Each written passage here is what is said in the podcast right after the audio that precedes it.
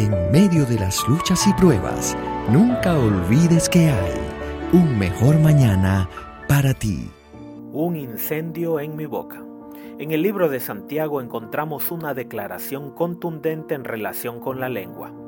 Y la lengua es un fuego, es un mundo de maldad puesto en nuestro cuerpo que contamina a toda la persona. Está encendida por el infierno mismo y a su vez hace arder todo el curso de la vida. Santiago 3:6.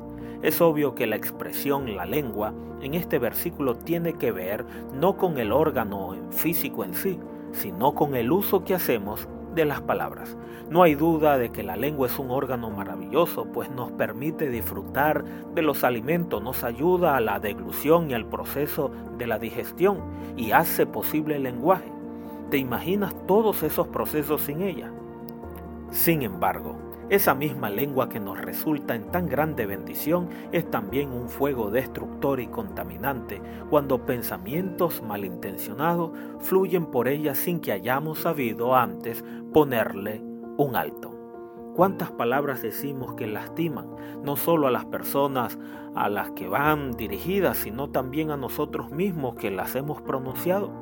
La capacidad que tenemos los seres humanos de generar pensamientos automáticos juega muchas veces en nuestra contra. Si los expresamos a través del habla, sin antes haberlos hecho pasar por el filtro de la conciencia y de los principios de la palabra de Dios, estaremos en problemas.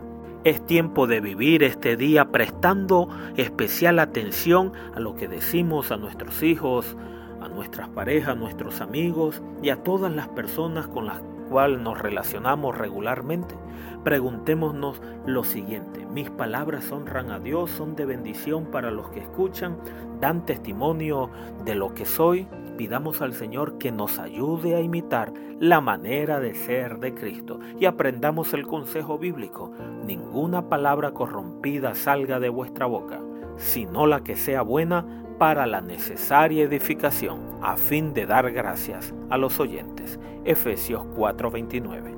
Y así habrá un mejor mañana para ti.